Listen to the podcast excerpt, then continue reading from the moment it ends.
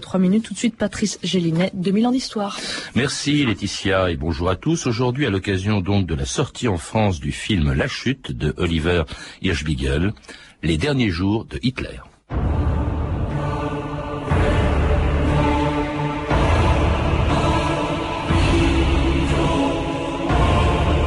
Nous pouvons sombrer, mais nous entraînerons le monde entier avec nous. Adolf Hitler, 1945.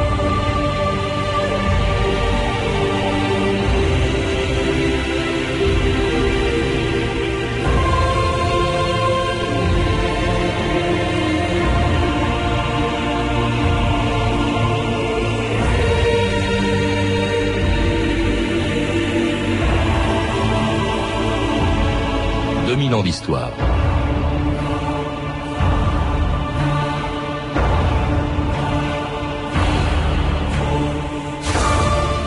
La polémique provoquée par le film La Chute, qui sort aujourd'hui en France, montre bien que 60 ans après sa mort, Hitler continue de hanter la mémoire des Allemands et de toutes les victimes de cet homme dont les derniers jours auront été à la mesure des horreurs qu'il avait provoquées. Le 16 janvier 1945, après une dernière offensive allemande dans les Ardennes, Hitler s'enterrait dans un bunker creusé à 16 mètres de profondeur en dessous de la chancellerie du Reich à Berlin. C'est de ce sarcophage de béton que pendant 105 jours, il allait continuer à gouverner ce qui restait du Troisième Reich et à donner des ordres à des armées qui n'existaient plus, tandis qu'au-dessus de lui, les Berlinois subissaient les bombardements alliés sur la capitale d'un empire qui devait durer mille ans et qui, en janvier 1945, n'avait plus, comme son chef, que quelques jours à vivre. Berlin, la ville la plus bombardée du monde. Berlin, la ville la plus punie du monde, parce que d'elle est sortie la plus grande misère du monde. Berlin, qui a voulu le triomphe de la force, meurt aujourd'hui du triomphe de la force. Elle a voulu la mort des femmes et le cri des enfants. Elle les connaît aujourd'hui. Elle a voulu régner sur des villes mortes et elle agonise aujourd'hui à son tour avec ses plaies ouvertes et ses tripes à l'air. Laissez passer la justice de Dieu.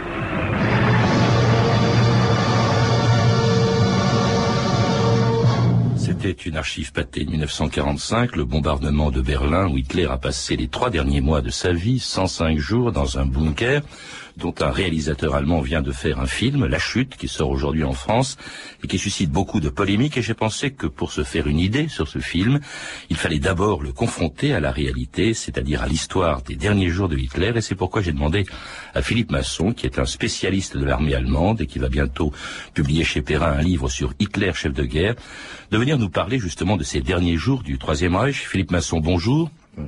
Alors Hitler euh, descend dans ce bunker hein, qui a été construit fin 44 mhm. en dessous de la chancellerie euh, du Reich. Il en sortira pratiquement plus, sauf à deux reprises, euh, jusqu'à jusqu'à sa mort, le, 30 avril 45. Il faut peut-être rappeler d'abord le contexte dans lequel justement Hitler arrive à Berlin.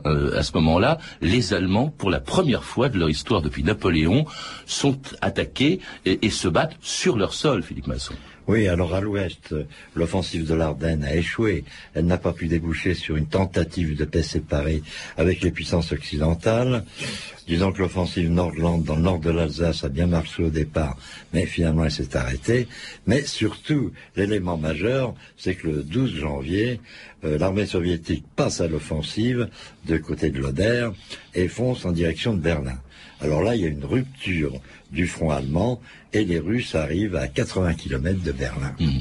Alors après cet échec de l'offensive des Ardennes, au fond, Hitler, c'est ce qu'en tout cas ce que ce qu'affirme euh, un historien dont s'est inspiré justement le réalisateur du film La Chute, euh, qui est Joachim Fest. Euh, Fest dit Hitler savait déjà que, au fond, il ne pouvait plus gagner la guerre. Pourquoi a-t-il continué jusqu'au bout à se battre? Que pouvait-il espérer de la poursuite de ces combats au lieu, au fond, de demander la paix immédiatement?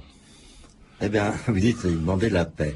Il est dans une impasse diplomatique totale. La paix, il ne peut pas l'obtenir. Il a essayé à plusieurs reprises, depuis 1939, 40, d'obtenir la paix, notamment de l'Angleterre. Eh bien, il y a ce fameux, cette euh, volonté de reddition sans condition, donc il est dans une impasse diplomatique totale. Et d'autre part, militairement, il n'a plus les moyens de tenir tête à une formidable coalition. Ce sont les plus grandes, les trois plus grandes puissances mondiales, Mm. les États-Unis, la Grande-Bretagne et l'Union soviétique. Mais justement, pourquoi aura-t-il continué jusqu'au bout et même au-delà, puisque c'est après sa mort, c'est sept jours après sa mort Eh qu'il y aura bien, la capitulation. probablement parce que d'abord le peuple allemand ne l'aurait pas accepté. Mm. Tant que les Allemands n'étaient pas Ah oui. confrontés à une invasion, non. Ce- euh, capituler peut-être face aux anglo-saxons, mais face aux Russes, ça n'en était pas question. D'autant plus que l'invasion soviétique s'accompagne d'une série d'atrocités sans nom. Des 2 millions à 3 millions d'Allemands, d'enfants, de vieillards, de femmes vont être massacrés dans des conditions abominables. Oui, on- que- qui sont souvent expliqués par quelque chose de vrai, de réel, c'est que l'occupation de l'URSS par l'armée allemande a été une abomination aussi, Philippe Euh, Masson. il n'y a pas de commune mesure. Là, c'est une super usure, si Les soviétiques, d'ailleurs, il y a toujours une euh, croyance dans l'armée rouge, dans l'armée russe d'ailleurs, c'est que le soviétique se bat très bien quand il défend son sol. Maintenant, quand il passe à l'attaque à l'étranger, dans un territoire qui n'est pas le sien, il faut lui donner des avantages, le viol, le pillage, etc. Mais vous avez dit à l'instant, euh, Philippe Masson, autre chose, là, un petit mot que vous avez évoqué, il faut peut-être développer. Ce que Hitler pense aussi, c'est que euh, il espère une paix séparée avec les Américains. S'il tient aussi longtemps et jusqu'au bout hein, à Berlin, c'est qu'il se dit que les Américains et les Russes vont se euh, séparer, vont s'opposer, même avant même la défaite allemande. Il a qu'à rester cet espoir très longtemps, oui. Et cette alliance lui semblait contre nature. Les deux plus grandes puissances capitalistes du monde, et à l'époque, la seule grande puissance socialiste s'affrontait, c'était quand même quelque chose d'assez étonnant. Mm. On se- donc, il était convaincu. Maintenant, il a prévu la guerre froide dans les derniers propos qu'il a tenus. Je ne sais pas si on le dit dans le film, mais enfin, il a fait preuve d'une disons, sentiment de l'avenir assez étonnant, disant qu'il y aurait deux grandes puissances maintenant qui s'affronteraient, il y aurait une sorte de guerre économique, idéologique, peut-être militaire, et que les alliés, enfin les adversaires du Reich, auraient besoin d'une armée puissante allemande. Alors, il espère-. Il espère donc une paix séparée avec les Américains, mais il continue de mobiliser les Allemands, tous les Allemands, qui entendent Hitler à la radio pour la dernière fois le 30 janvier 1945, jour du 12e anniversaire de son arrivée au pouvoir. Ich erwarte von jedem Deutschen, dass er deshalb seine Pflicht J'attends de chaque Allemand qu'il accomplisse ses devoirs jusqu'au bout, qu'il accepte tous les sacrifices. J'attends de chaque personne saine qu'elle s'engage avec corps et vie dans la bataille. J'attends de chaque malade et infirme qu'il travaille en déployant toutes ses forces. J'attends des habitants des villes qu'ils produisent des armes pour ce combat. Et j'attends du paysan qu'il donne le pain pour les soldats et les travailleurs de ce combat.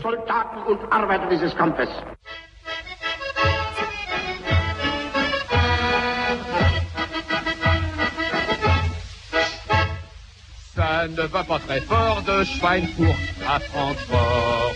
Ach, mein lieber Führer, c'est que c'est que c'est, Heil, c'est Heil. Bientôt la croix gammée sera la croix dégommée. Mein lieber Führer, c'est que c'est que Heil, c'est Heil.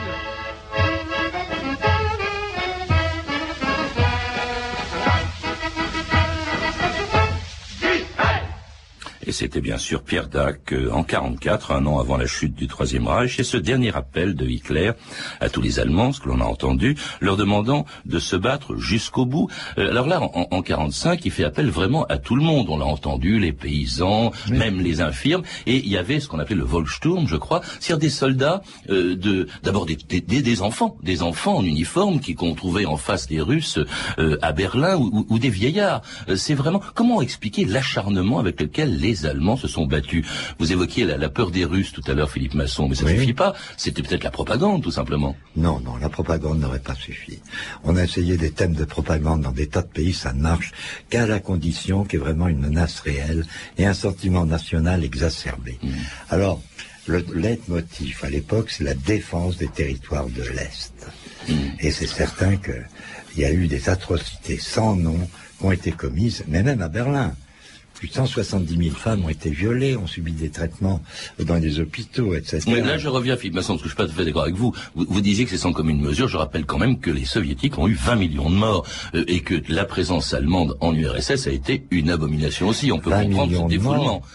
Mais pas- beaucoup de pas- civils. Je ne parle même Non. pas, parce que justement le film n'en parle pas beaucoup. Des déportations Oui. faites par les Russes eux-mêmes et les sacrifices extraordinaires de l'armée rouge. mmh. Ça, c'est vrai que c'est une armée qui a eu des pertes considérables. Alors vous dites défendre l'Allemagne, et pourtant il y a quelque chose d'assez extraordinaire, et ça les Allemands ne devaient pas le savoir. Le 19 mars 1945, Hitler donne un ordre qui est tout simplement la politique de la terre brûlée. Il est question de détruire euh, non seulement les moyens de communication, mais aussi les usines, euh, je le cite, les centrales électriques, les réservoirs d'eau, euh, tout ça en Allemagne, hein, les magasins d'alimentation et de vêtements.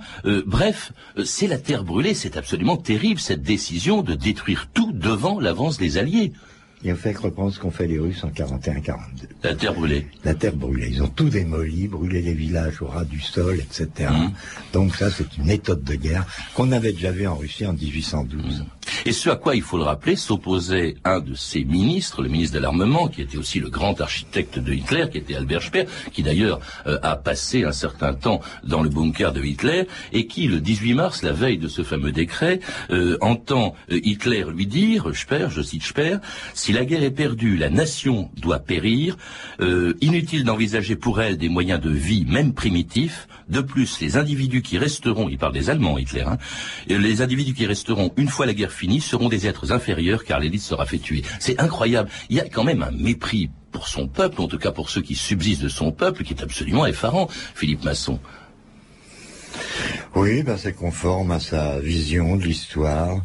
Un peuple doit montrer qu'il est capable de combattre jusqu'à la mort s'il est digne, s'il veut vraiment subsister dans l'histoire. Parce qu'on a, on a le sentiment d'un suicide collectif, en quelque sorte. Si je meurs, il meurt avec moi.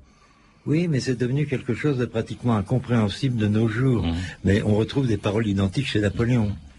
En tout cas, Hitler était donc enfermé dans son bunker lorsque le 16 avril 1945, les Russes lancent leur offensive sur Berlin avec deux millions et demi de soldats sous les ordres des maréchaux Yukov et Koniev, tandis que dans le bunker, on prépare le 56e anniversaire de Hitler qui doit être célébré le 20 avril 1945, le lendemain de cette allocution surréaliste du ministre de la propagande Joseph Goebbels, le 19 avril 1945, alors que les Russes sont à quelques pâtés de maison de Berlin. Au lieu du drapeau blanc de la soumission, nous hisserons le vieux drapeau à croix gammée. Nous remercions Dieu à jamais de nous avoir donné un vrai chef.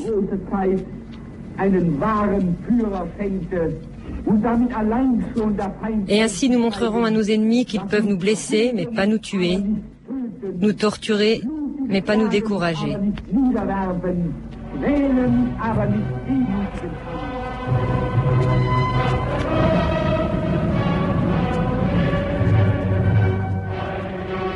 Et c'était Goebbels le 19 avril 1945, essayant donc jusqu'au bout de galvaniser les Allemands. Euh, et même Hitler, d'ailleurs, je crois qu'il l'encourageait en, en lui sortant des horoscopes, euh, en, lui, faisant- en lui disant mais on, on est au plus profond du désespoir, mais ça va, euh, ça va se retourner. D'ailleurs, je crois que quand le 12 avril on a appris la mort de Roosevelt, alors là on a euh, festoyé, sablé le champagne dans le bunker.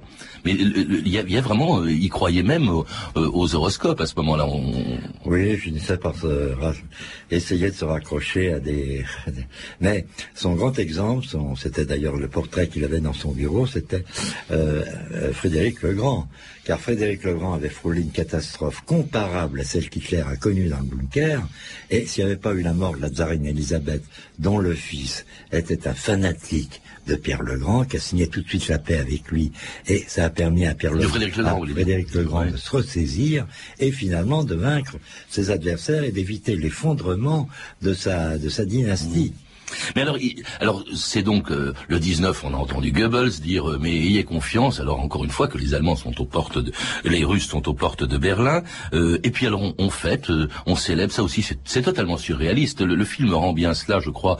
Euh, je l'ai pas vu, hein, je suis comme vous, mais j'en ai vu quelques extraits, on en a beaucoup parlé. Euh, mais euh, rend bien compte de ce côté un peu surréaliste. On sable le champagne euh, pour l'anniversaire de Hitler, le, le 20 juillet, euh, en présence de toutes les autorités qui sont là. Il y a ceux qui resteront jusqu'au bout, comme Goebbels euh, auprès de Hitler, ceux qui partiront aussi ce jour-là, qui voient Hitler pour la dernière fois, Göring, Himmler, hein, et on lui dit, euh, on dit à Hitler, mais il faut partir, il faut quitter Berlin, il peut encore le faire, et lui décide de rester. Pourquoi, Philippe Masson? Bah D'abord parce qu'il est décidé à mourir. Il sait très bien que la défense de Berlin, euh, le 22, il cesse de donner des ordres, il dit bon, la guerre est perdue, c'est fini. Et il ne veut pas mourir ou continuer la lutte dans une maison de vacances.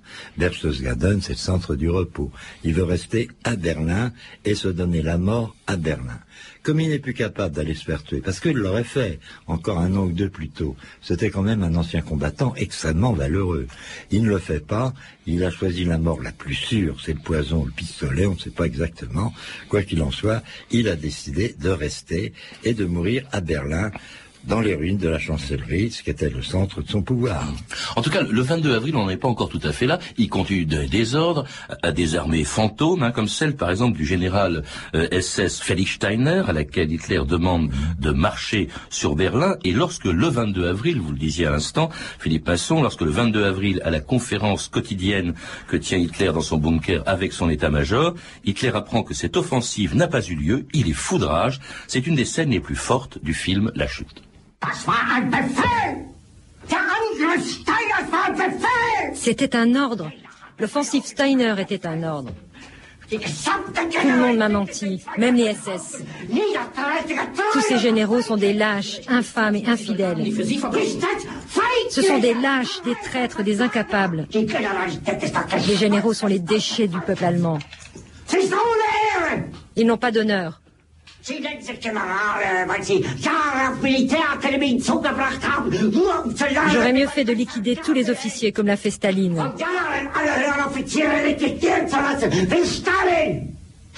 Et c'était Bruno Gantz dans le rôle de Hitler dans le film La Chute, donc qui sort aujourd'hui euh, euh, à Paris. Euh, cette scène du film La Chute n'est pas de, la fiction, hein, je crois, Philippe Masson. Elle a été racontée par tous les témoins qui se trouvaient dans le bunker le, 22 avril 1945. Et là, on a l'impression d'un homme hystérique. Vous savez, il y a plusieurs Hitler. Il y a un Hitler euh, dominateur qui, est au fond de euh, la victoire, c'est celui de l'armistice de 1940. Et puis après, il y a un deuxième Hitler qui apparaît après Stalingrad. Ça, ça l'a énormément marqué. Et à partir de ce moment-là, d'après Yodel, qui était le chef d'état-major de l'OKW, il sait très bien que cette guerre, il ne peut pas la gagner. Et justement, on disait tout à l'heure, il est dans une impasse diplomatique et militaire. Et puis enfin, il y a l'attentat du 20 juillet. L'attentat du 20 juillet l'a énormément 44, oui. Parce qu'alors, à ce moment-là, il s'est aperçu qu'il y avait des ramifications dans tout le haut commandement, et comme dit Guderian, qui était son chef d'état-major pour la dernière fois, il n'avait plus confiance dans personne.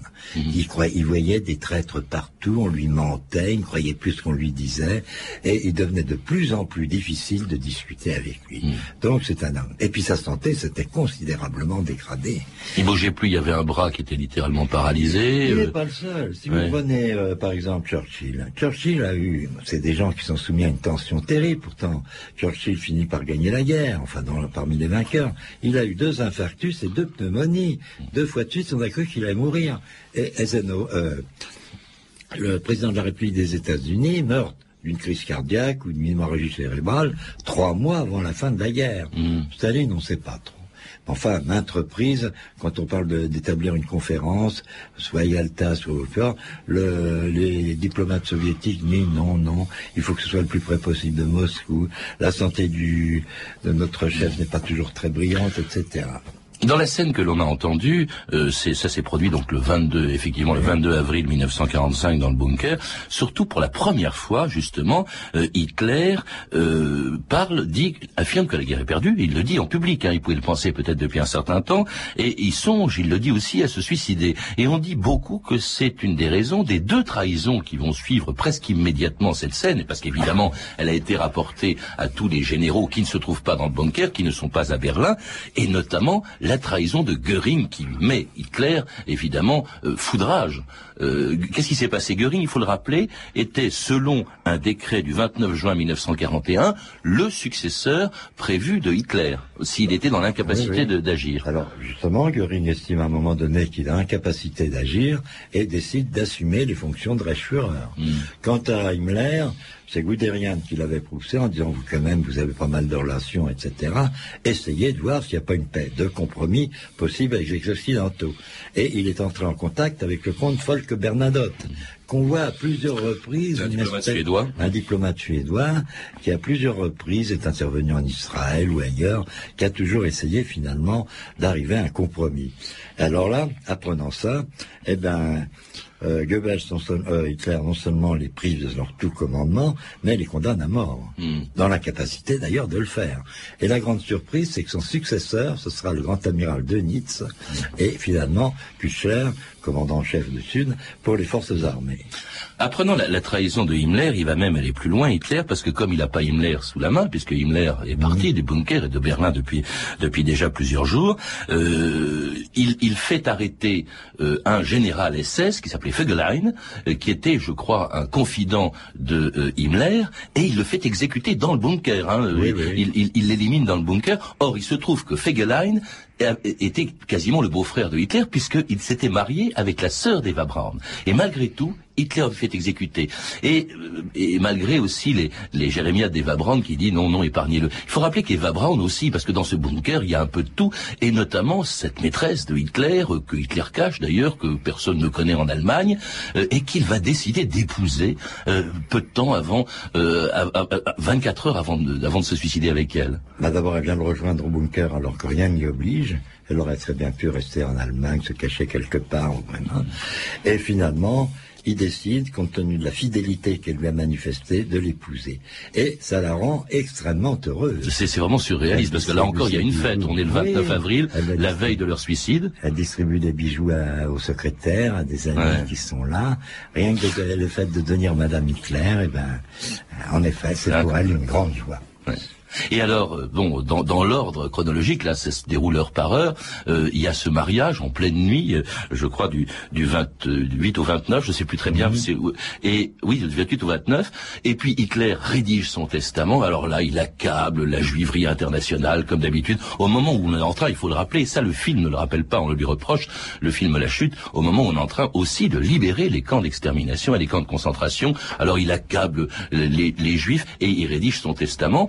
Il désigne Dönitz, l'amiral Dönitz, comme son successeur, comme président du Reich. Goebbels, qui refusera puisqu'il va se suicider juste après Hitler, euh, Goebbels comme chancelier. Euh, et il se suicide. On dit beaucoup que ce suicide et le fait qu'il ait demandé à être brûlé, incinéré, Philippe Masson, est lié au fait qu'il apprend également, toujours le, le 29, que la veille, Mussolini, euh, son, son complice, a été arrêté, exécuté par les partisans et que son corps, ainsi que celui de sa maîtresse, ont été trimballés dans les rues de Milan. Et on dit que c'est pour ça que Hitler ne voulait pas qu'on retrouve son une- corps. C'est une supposition. Il n'y a aucune preuve que ça l'ait vraiment. Mais il avait toujours dit, et ça, ça date du, 11, no- du euh, 16 novembre 1939, si je ne remporte pas la victoire, je mourrai. Mais il n'y aura pas de nouveau 11 novembre. Il n'y aura pas de crise intérieure et d'intervention extérieure. Et c'est ce qui s'est passé.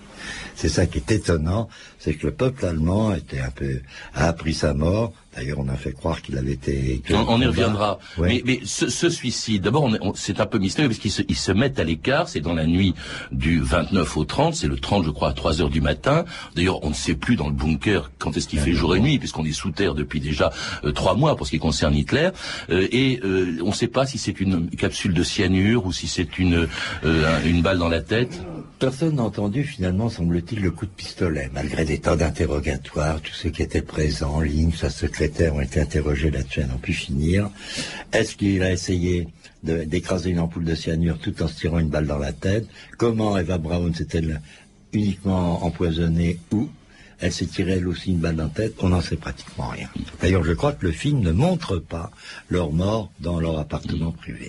Mais euh, en revanche, il y a leur incinération. On sort les deux corps Oui, à l'extérieur oui. du bunker, euh, dans une espèce de terrain vague, et on, on les brûle dans un dans un trou d'obus. Et ce n'est que le lendemain, le 1er mai à 22 heures, que les Allemands apprenaient la mort de Hitler, annoncée à la radio par son successeur, l'amiral Dönitz. Der Großadmiral und Nachfolger des Führers spricht zum deutschen Volk. Deutsche Männer und Frauen, Allemands et Allemandes, Soldaten der deutschen Wehrmacht. soldats de la Wehrmacht. Der Führer ist gefallen. Le Führer est mort. C'est un des plus grands héros de l'histoire allemande qui nous a quittés. Nous nous inclinons devant lui, plein de respect et de tristesse. Et c'était donc Dönitz annonçant le 1er mai 45 aux Allemands la mort de celui qu'il appelle un héros, avec un petit H et de gros guillemets, mais qui, emploie le mot gefallen, vous le disiez, il est tombé comme un soldat. Il dit pas euh, il est mort et il dit encore moins euh, qu'il s'est suicidé. Exactement. il laisse entendre qu'il est mort au combat. Et on a, alors, le fait que le corps ait été brûlé presque intégralement et donc qu'on ne l'a pas retrouvé a laissé ensuite des tas d'hypothèses. On s'est demandé si Hitler était vraiment mort. Qu'est-ce qui s'est passé, Philippe Masson? Est-ce qu'on on a, on a découvert des restes de Hitler? Eh bien, Disons, une fois Berlin, les combats pratiquement cessé, les Russes se sont empressés de visiter le bunker, d'essayer de trouver des restes de Hitler. Ils ont fouillé l'emplacement. Alors ça, on savait approximativement là où il avait été carbonisé. Ils ont mis ça dans des caisses, ça a été promené dans différents endroits jusqu'à Magdebourg.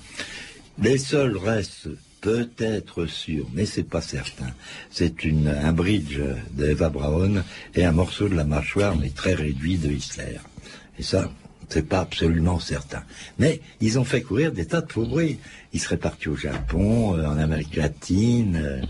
En tout cas, la capitulation allemande interviendra donc euh, une semaine après la mort de Hitler, mais nous aurons l'occasion d'en reparler, comme nous aurons l'occasion de reparler aussi de la libération des camps qui se sont produits également il y a 60 ans, mais que dont parle peu le film de Oliver Spiegel qui sort aujourd'hui, mais comme ni vous ni moi ne l'avons encore vu et que les auditeurs sont assez grands pour se faire une idée à partir de l'histoire et des archives d'époque que nous avons entendues avec vous, je vous propose Philippe Masson de terminer l'émission avec une dernière archive de 1945, la découverte par un journaliste français de la radio du bunker de Hitler en juillet 1945.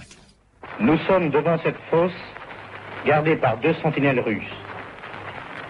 Elle est en effet peu profonde et longue de deux mètres au plus. Au fond, une capote de SS ensanglantée. À côté de moi, trois bidons d'essence rouillés et percés de balles. Ce sont les bidons qui ont servi à l'incinération. J'entends un et je le touche du doigt pour vous.